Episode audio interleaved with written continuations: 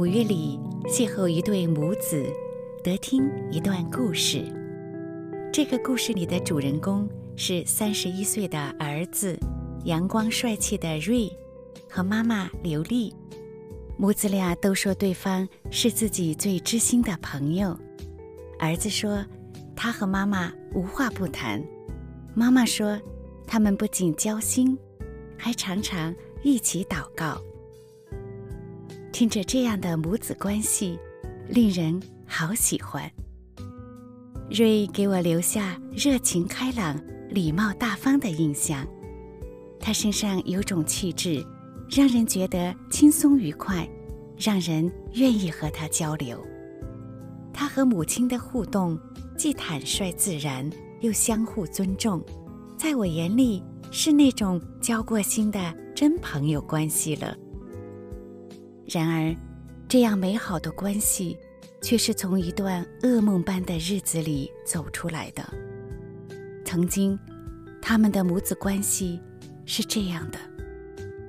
很责怪我妈妈把我带来美国，我很责怪我的父亲没有 take care of me，恨家里面所有的人，我觉得他们放弃了我，他们没有给我一个很好的环境。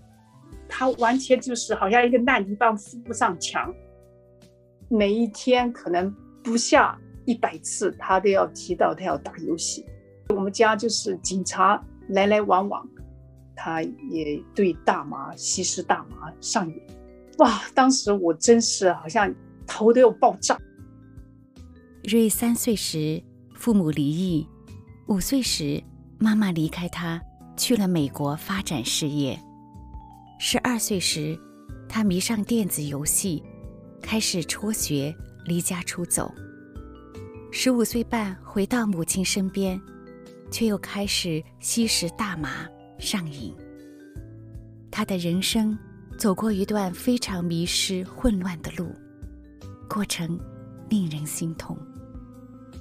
妈妈刘丽曾是位事业心很强的女性，她一九八五年毕业于昆明医学院医疗系。工作七年后，他在一九九二年创办了云南省第一家私立眼科医院。为了进一步开拓事业，他将当时才五岁的儿子托付给父母，只身前往美国发展。九五年来了美国，来了两个星期呢，就发现我的身份过期了。我当时的访问学者身份过期了。所以就跟我中学的同学，就黄先生，就是现在我现任的丈夫，就结婚了。因为当时他是拿绿卡，结婚以后呢，绿卡等待的时间很长，在五年当中都不能出境，也不能回去看儿子。所以我在美国等了五年，等了五年呢，就生了一个女儿，做家庭妇女。所以五年以后呢，我才拿到绿卡，才回到中国。才去看儿子，儿子那个时候已经十岁了。我印象当中妈妈没有出现过，我只知道她第一次出现过的时候呢，她就带着一个妹妹过来。而且妈妈和我第一次见面的时候，我觉得我，嗯、不太敢相信这就是我妈妈，没有感觉到她在我身边，又没有感觉到这是我妈妈。而且我妈妈还会经常会做一些主动给我做饭呐、或者是来疼爱我，但是我感觉和她没有任何感情。真的是在十二岁以前就是沉迷在游戏里面，外婆外公年纪大了，他们真的很爱我，他们没有能力管教我，真的拿我没办法，就把舅舅叫来管教我。舅舅用的方法很暴力，有些时候用扫把打我，然后我就哭，然后呢，我打电话给我爸爸。嗯，但是我爸爸呢，也是一个江湖人，他从来不回家，他时不时，好像每半年来看我一次。所以说，就在这样的环境下面，我就觉得好像外面的朋友才真正的体谅得了我。然后我在外面和朋友在一起的时候，我是最安全的时候，因为回到家里面，我会被骂、被被打，然后呢，在外面呢，最起码我不会受到这样的待遇。嗯，还是想有要有自己一个家，我也不敢回去当时的家，因为他们对待我的方法很严格。我当时是十四、十五左右，当时在国内十八岁以下是不能入网吧的。我当时社交能力很好，我就遇到了一些比我还大的大哥哥们，他们带我的去是一个 underground 的网吧。我记得我有一次两个星期没有回家，奶奶给我钱也给的蛮多的，她当时给了我一百多人民币，那够我花很长时间。我两个星期没有回家。但是他们已经报警了，然后警察去找遍了所有的网吧都没有找到我。然后我两个星期回家以后，我记得那一次我爸爸来了，因为他们报了警。然后呢，全家都在坐着等着我回家，印象很深。然后当时呢，我也被真的是暴打了一台。我当时用的是奶奶给我的钱，奶奶其实上她很疼爱我，她唯一爱我的方法就是给我钱。婆婆给你。呃，对外婆应该是叫外婆，然后吃我我是在外面吃，然后第二天我去我的朋友家睡觉，我和他睡一张床。我的朋友也来自一个离婚家庭，他的妈妈是长期在外面出差的，离婚以后呢，妈妈也很疼爱他，我们就像兄弟一样的，早上去他家里面没有人，然后我们自己煮一点面呐，或者是吃一些剩菜剩饭呐。家里面休息，然后下午起来又做同样的一件事情，很害怕的一个地方。第一个是警察来抓到我，因为网吧里面有一些社会的人，我是被这些大哥哥提醒，就是说你不要跟这些人打交道，因为听说这些人把你钱拿掉啊，或者抢你钱啊，或者是揍你一顿啊。毒贩他也是在那样网吧的环境下面没完没了的就在那里，有些时候甚至他们会在网吧里面睡觉。对，他们早上就在网吧睡觉，晚上起来的还是在同样一个位置。我所以说当时也蛮害怕的，就是为什么我会和一个大哥哥在一起，他可以保护保护到我的安全。儿子在国内过着令人揪心的生活，怀揣事业梦想赴美发展的妈妈刘丽，因为身份的问题，被迫在美国当上全职家庭主妇，这令她梦碎心碎，婚姻。摇摇欲坠，爱子救子的心让他坚持着为儿子申请下绿卡，并将当时已经十五岁半的儿子接到了美国家中团聚。瑞来美国十五岁半的时候呢，我们的家庭也特别复杂，因为当时我跟我先生，我们两个都是第二次婚姻，他有一个大女儿比瑞大一岁，还有个妹妹呢。比瑞小七十八岁，呃，都跟我们在一起生活，所以瑞呢就进入了我们这个大家庭。瑞当时一下了飞机呢，就带了一大扎的那个呃打游戏卡。我记得带他去，才来到西雅图去玩一玩，去太空针。瑞看见我要买那个太空针的票，他说不要买，不要帮我买那个太空针。我说为为什么？他说这么贵。你可以把这个钱给我买游戏卡，哇！我一下子就觉得，我的心都凉了。我说，我说我把你带来美国，就让你跟我们一起生活，好好的那个看看风景。所以呢，一直他每一天可能不下一百次，他都要提到他要打游戏。所以当时我真是呃，都跟他讲，不能打，不能再打。所以他在来以前，我们就把这个计算机都把那个游戏给他锁掉。可能才过了一两个月吧。第一个事情呢，就是他跟妹妹在玩的时候就发生一些冲突，然后瑞就把那个墙就打了一个洞。这件事情呢，后来我先生呢就呃很担心他会跟妹妹造成伤害，所以呢当时又报警，警察又介入。他在打游戏，有一段时间他沉醉于游戏，我也管教不了他。后来，嗯，我想请教先生来跟他谈一谈。但是在他们在先生管教他谈论的时候呢，他们两个人又开始嗯动手打起来。所以那个时候呢，瑞又去叫了警察。此时与家人冲突不断、桀骜不驯的瑞，内心深处其实藏着一颗极度渴望家庭温暖的少年心，如今已经进入而立之年的瑞回忆当时十五岁的他时说：“到妈妈那里呢，当时空间房子确实很大，然后呢，我从来也没有接触过这么大的空间的地方，所以说当时心里面很大的不安全感，而且再加上是一个地下室，嗯，西雅图也很阴沉。我小时候从小到大都是和奶奶一起睡的，然后我记得我和我奶奶睡。”然后呢，床下面是我表弟，他打了一个地席，就在下面睡。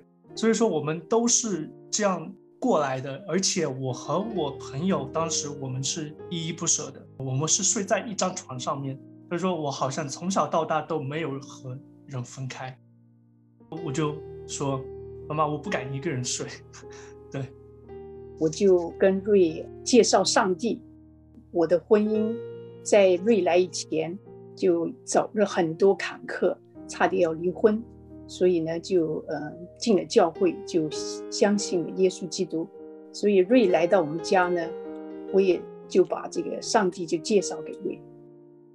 我当时也觉得，哎，我需要的是你陪我，然后不要让我害怕。你跟我说上帝，我好像当时还没有太大的概念是什么。我外婆会跟我说。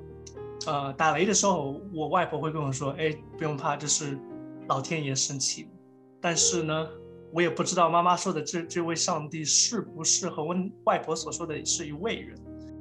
我很想和我妈妈，呃，有一个健康的关系，但是当时因为我的背景再加上一些放纵，导致了我不知道怎么样和他产生一个健康的父，呃，一个子，一个子母关系。从那个以后，每个星期妈妈都带我去教会，就好像是一个必须要做的事情。我记得当时每个星期天，嗯，我妈叫我起床，我起得很晚，然后我就很累。然后去到教会的时候呢，他们唱歌唱好长时间，然后听到我也有些时候就听不懂，因为圣经上面的名字很难记。然后，呃，但是我知道结束以后呢，有些时候我还可以听到一些，哎，我觉得蛮有道理的知识。嗯，但是结束以后，我就发现，哎，好多小朋友他们一起在打篮球，然后有我和我一个同龄的，呃，现在我们还是很好的朋友。当时我记得他也是很热爱运动，然后他们就很很欢迎我去参加他们的活动。但是我当时想到，我是有一点排斥的心理，对，如果是太热心的接近我的人，哦，我不知道是不是当时有一堵墙或者是防备心。就导致了我和别人是不生也不熟，呃，和妈妈也是一样不生不熟。在高中那一段时间的话，我开始工作了，这是一个对我的一个解放。当时我在麦当劳开始工作的时候呢，我可以离开家里面了，因为我和继父、我和续父和和妈妈都有很多冲突，呃，就像上次警察来切入的时候呢，我还记得我很很很害怕。然后呢，当时，嗯，续父他脾气不是太好，而且我当时也有没有办法也来控制我自我的情绪。我发现是一个是一个解脱吧。我在学校里面，我可以和朋友在一起，然后，呃，当时英文也慢慢的在提高，然后呢，我比手画脚的能说多少算多少。我很活跃在学校里面，我记得当时有很多台湾的、日本的、韩国的朋友，我们都在一起，啊，一起玩。有些时候还，呃，打打游戏啊，打打球啊，然后也开始学会了一些不好的事情。有些时候还喝一点酒啊，抽一些烟呐，然后根本没有把心思放在学习上面。我我觉得，学习在学习这个念头在当时是根本没有出现在我的脑海里面。但是呢，我受到了一次很大的打击，就是说我当时很期待毕业。很期待毕业，我很想穿上那个毕业装，然后和我的朋友们一起站在那个台上面，然后我的名字被念到。但是有一天我被叫到办公室，老师说：“不好意思，Ray，你今年没有办法毕业，你的 assessment test 没有没有合格，第二次考这个试。”我当时无话可说，我说：“我想毕业，I I wanna have my graduation walk。”我真的是对自己很失望，当时对自己很失望，但是我也没有办法，因为。这就是我是要接受的事实，就这样，我狠狠的，呃，努力了一把，在第三次的时候考过了。然后我妈妈就带我去去做一个 assessment test，就是看我能够做海军呢，还是呃不行要做陆军，因为做海军我需要很强的语言、数学、化学、物理，但是我没有考过，然后就是说你参加陆军吧，然后我妈说不行，陆军就是打仗。然后这这个 plan failed 以后呢，我记得当时我们去 Bellevue College 做的一个 assessment test。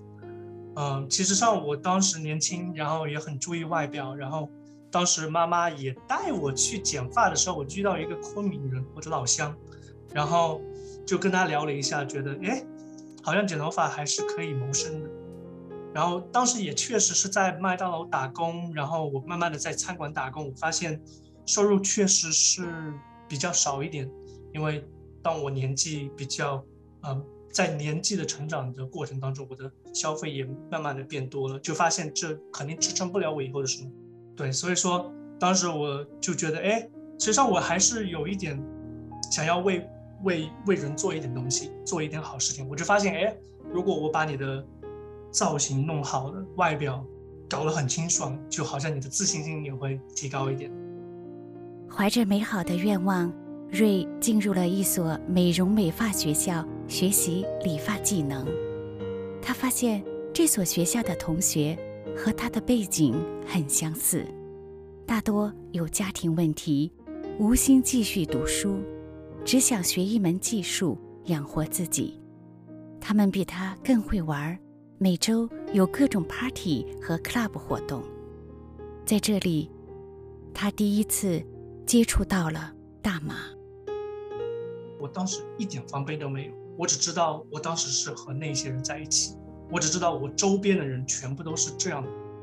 第一次用大麻的时候，他们也说：“哎，大麻是不合法的，但是呢，大麻是天然的。你看，你抽烟每年都要死多少人，然后呢，肺肺癌呀，或者是二手烟啊，就都伤害人。你这个，it only makes you hungry and make you happy。”我觉得 OK，why not？很没有 boundary 的就接受了这样的东西。没有认为这这是一件不应该做的事情，当时真的不懂事。记得有一次我参加了 party 以后呢，我使用了大麻，然后我开车回家，呃，当时我自己住，然后警察就把我拦下来，哇，我当时完全是心是吊在胃，觉得觉得好像，呃，这是我的末日到了。我就看到警察的那个一红一蓝的灯在我的车顶上面这样闪来闪去的，那两分钟就感觉我等待了两个小时。警察过来是说啊、没问题，你忘记打灯了，下次注意。我真的是，呃，真的是逃过了一马，因为我当时确实自己也有一点自己的大麻存货，呃，因为我开始频繁的使用。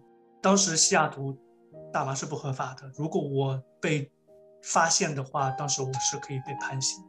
所以说，从那一次开始，我就发现，哇，我这样的行为是会有风险的。而且我要为这样的行为付出代价的，总有一天会到的。但是我当时我知道，但是我是在麻痹的状态下面，所以说也没有想太多。在第一年半的时候，在外面住，我的身体渐渐的衰弱，我开始拉肚子，呃，然后还有没有原因的失眠。然后当时我请求妈妈的帮助，妈妈带我去检查，呃，皮，呃。肚子，然后去找医生寻求，当时他们检查不了不出来任何问题。当时我还有一点忧郁，然后妈妈也带我去和心理医生交流，然后呢也开了一些呃抗忧郁的药。但是当时我吃了药以后，我发现，嗯、还是解决不了我内心这样的空虚。抗忧郁的药只是让我觉得我当时很 happy，但是这样的 happy 是很空虚的。然后我就受不了了，我就说，其实上我当时很害怕和妈妈说这件事情，但是我真的是内心承受不了了。我到晚上基本上睡不着，我要使用大麻，使用了剂量越来越多，然后我就发现我第二天的工作也没有办法去完成。然后呢，我慢慢的就开始 calling for sick, missing work。然后我的老板也发现 Ray something's not right with you。然后我从那个时候我就觉得，嗯，我需要帮助。哇！当时我真是啊，一听就吓到，好像抢鸦片一样的。我对这个一点印象都没有，所以当时我完全爆炸，完全不知道要怎么处理。最后呢，就跟教会的牧师师母谈话，然后呢，跟一些呃专业人员去学习，看怎么样来帮助儿子。但是第一个意念呢，我就是说要把儿子再带回教会来，只有上帝能改变他。又把儿子带回教会来，没有多长时间，正好我们有个洗礼班，儿子就受洗。我呢，我在华大的一个呃教会参加了一个家长的这个 Parents Supporting Group，我才学到了很多毒品对青少年的影响，在美国的这个社会是很普遍的，所以在那个地方呢，我学到了很多。当时呢，我也参加了一些不是教会机构的。一个 Changes Group，就是大家为这个孩子、为成年人的这些 Trouble Kids 的这些，就是我就拼命的去学习，去要知道怎样来帮助儿子。母亲刘丽这时已经完成了在美国中医学院的学习，获得针灸师执照，并开办了自己的诊所。但她的生命已经得到改变，不再像从前。将自己的事业高举过家庭，儿子的境况虽然令他伤心欲绝，但他不言放弃，一再一再地将儿子带到上帝的面前，寻求他的帮助。儿子瑞在走投无路的情况下遇见神。在这个之前，其实上我自己挣扎了很长时间，我觉得我可以断掉。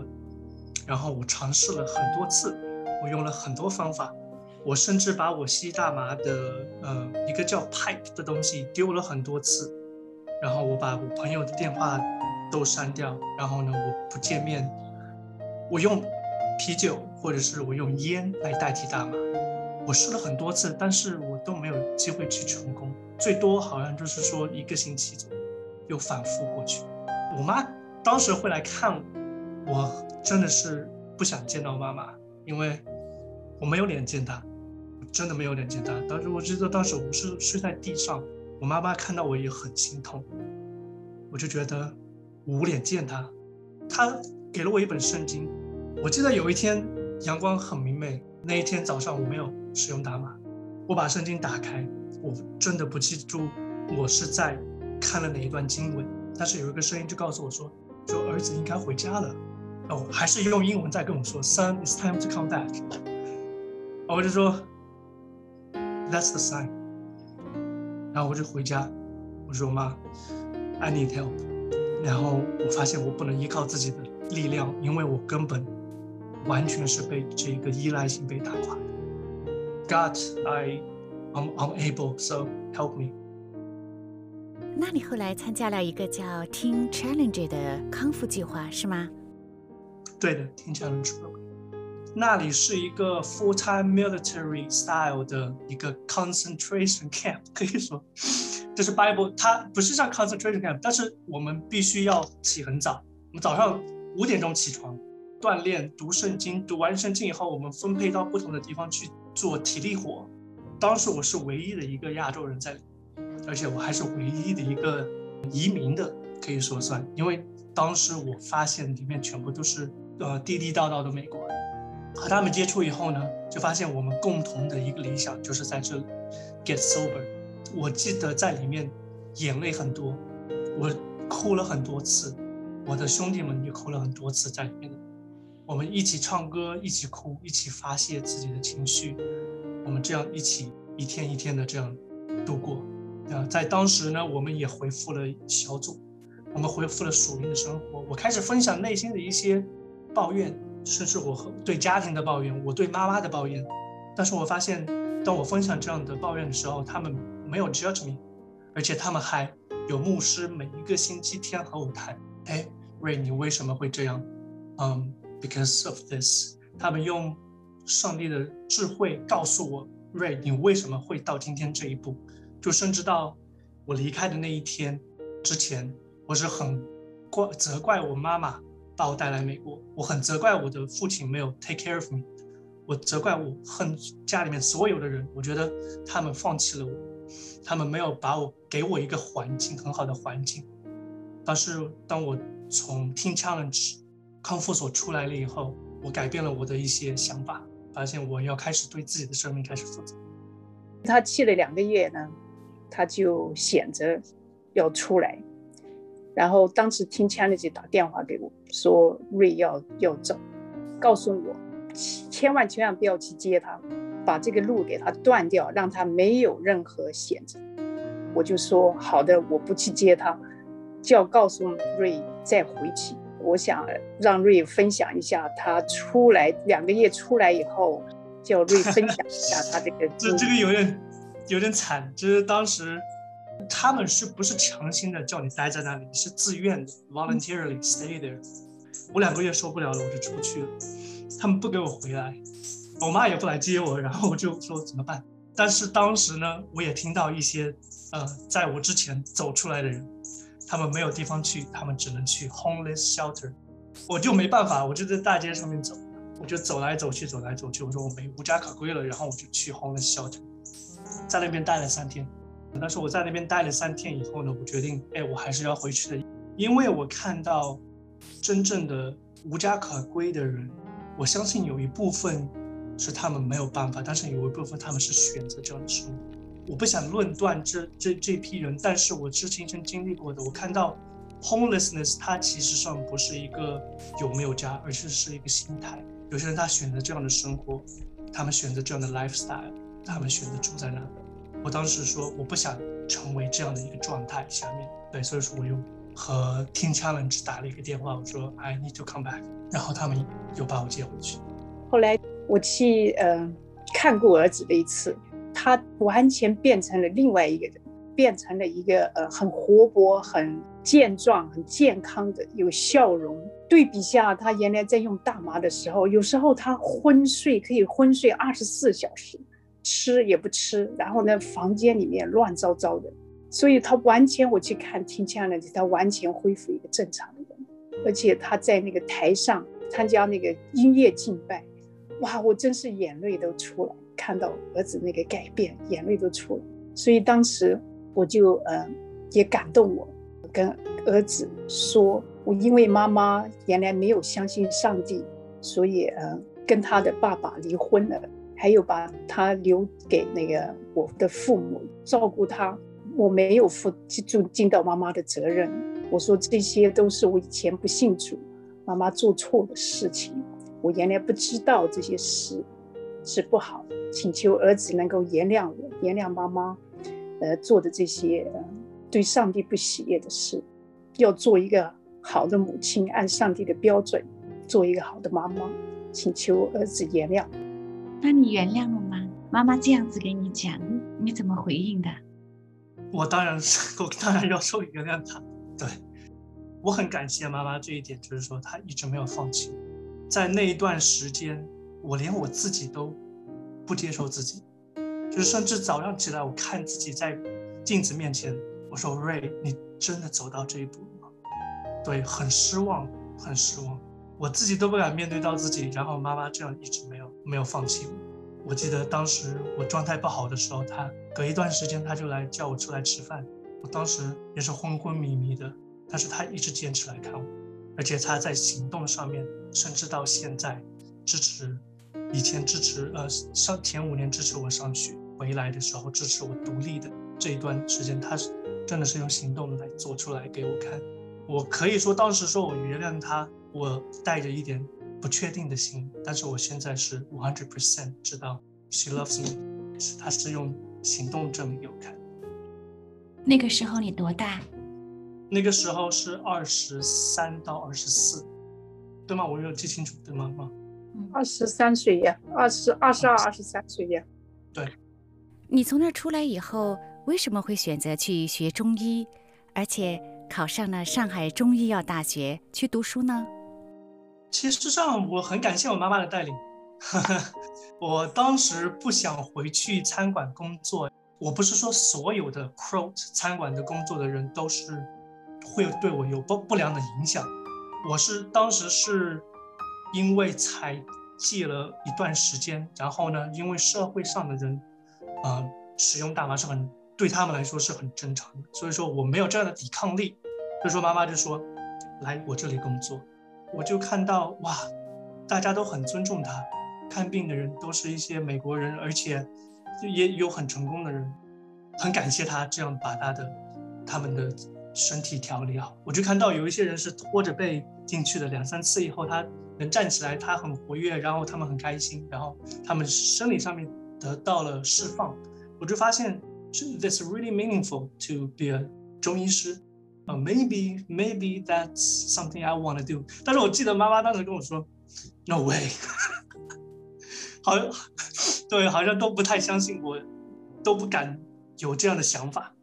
对，因为妈妈知道这样的一个路是很坎坷。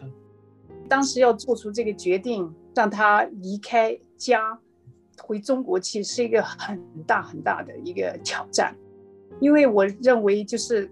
守着他守了那么多年，他这个打麻又上瘾。如果放他回中国去，这个很大的一个挑战。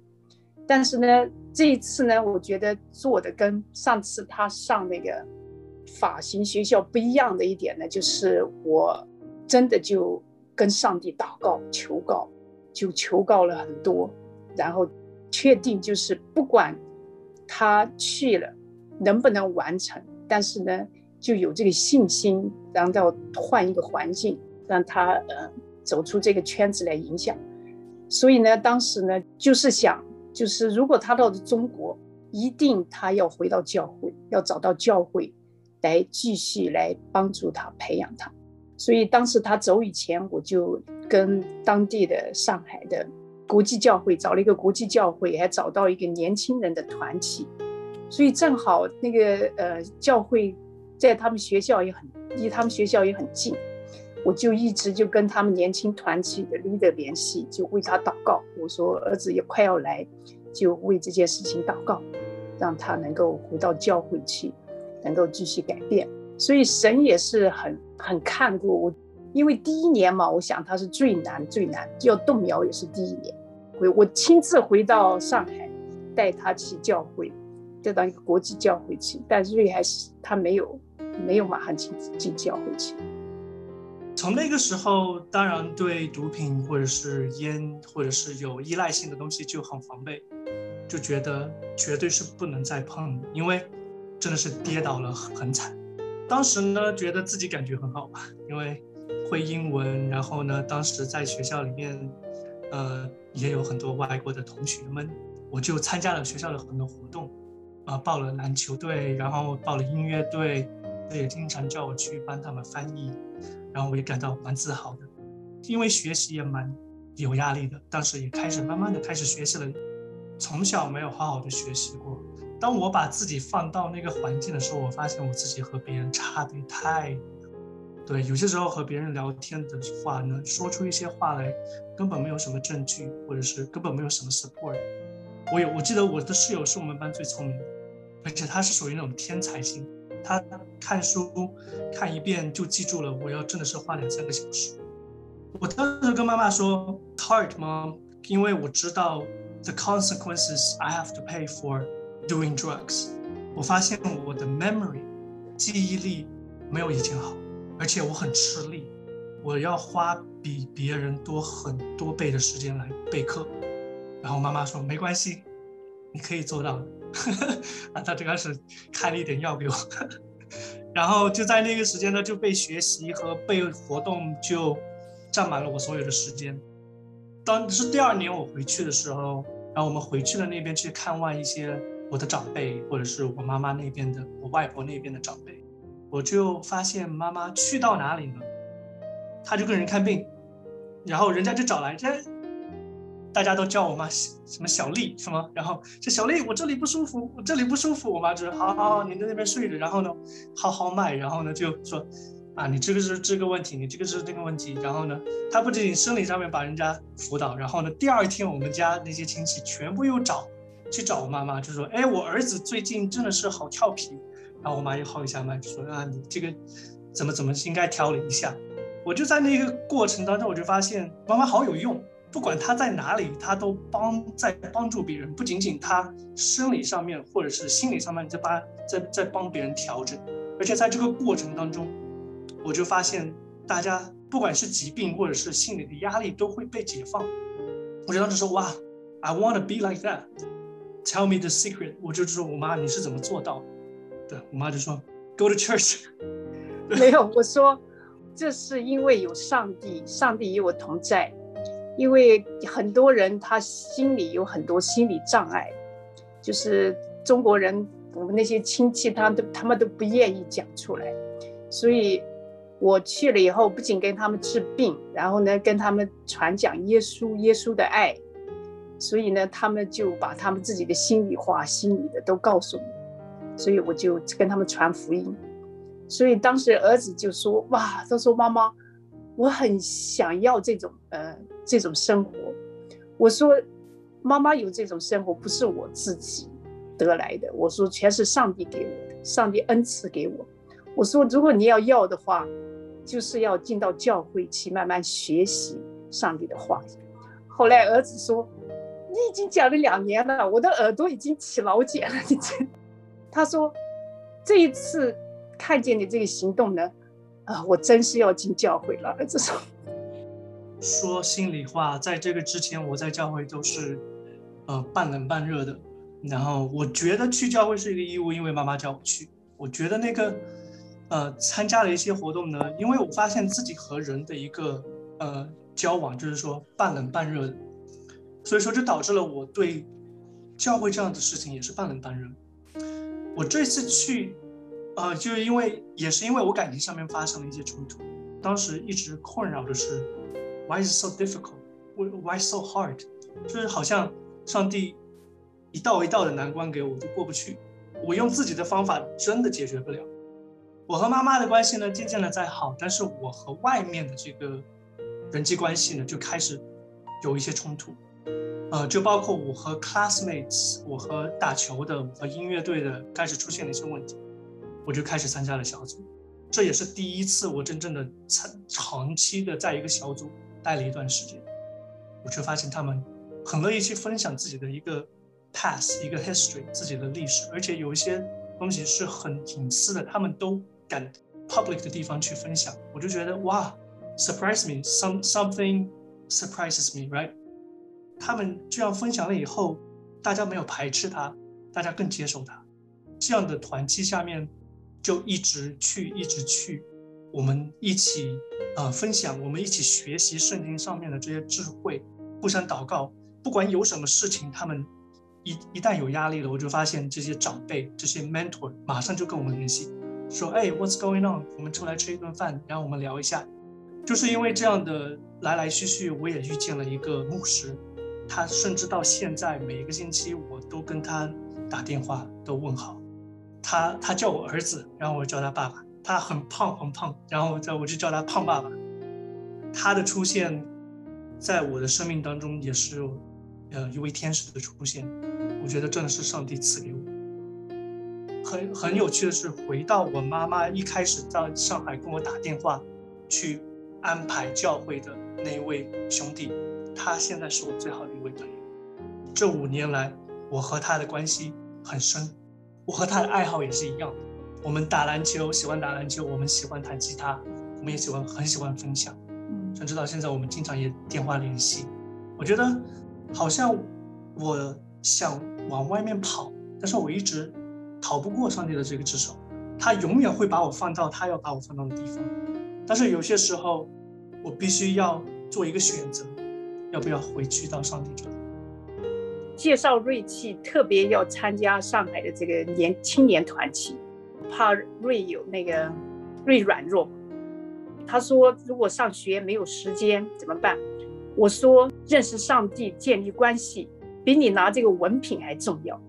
我说这是最重要的事在你人生当中，所以呢，我就鼓励儿子，我说你只要去，你会有时间完成你的学业。当时呢，我还祷告了以后呢，我说我还要给他一点点不方便的事情。因为每个月都要给他一些生活费嘛，所以我就告诉我的弟弟，我说每个月给他扣几百块钱，让他进了教会以后，去了年轻团契以后，然后呢，下个月再把那个生活费补给他。当时瑞很不高兴，跟我说：“哇，你怎么对待我像小孩子一样？”我说：“对不起，呃，虽然这个做法不好，但是呢，只要你理解妈妈的心意，就是这是对你人生很重要的事，你一定要去。”所以第一次他去了那个年轻团契以后，我记得哇，他完了以后，他马上就打电话给我，他说：“哇，妈妈，我完全理解错了，以前我想去那个教会的。”青年团契可能大家就是在一起读读圣经啊，就这样，呃，很枯燥的。他说：“哇，这些年轻人完全在一起，就是分享他们的生命当中的那个困难。而且呢，瑞说他们分享以后，瑞说他的以前经历过的这些呃人生的坎坷，这些都可以帮助别人。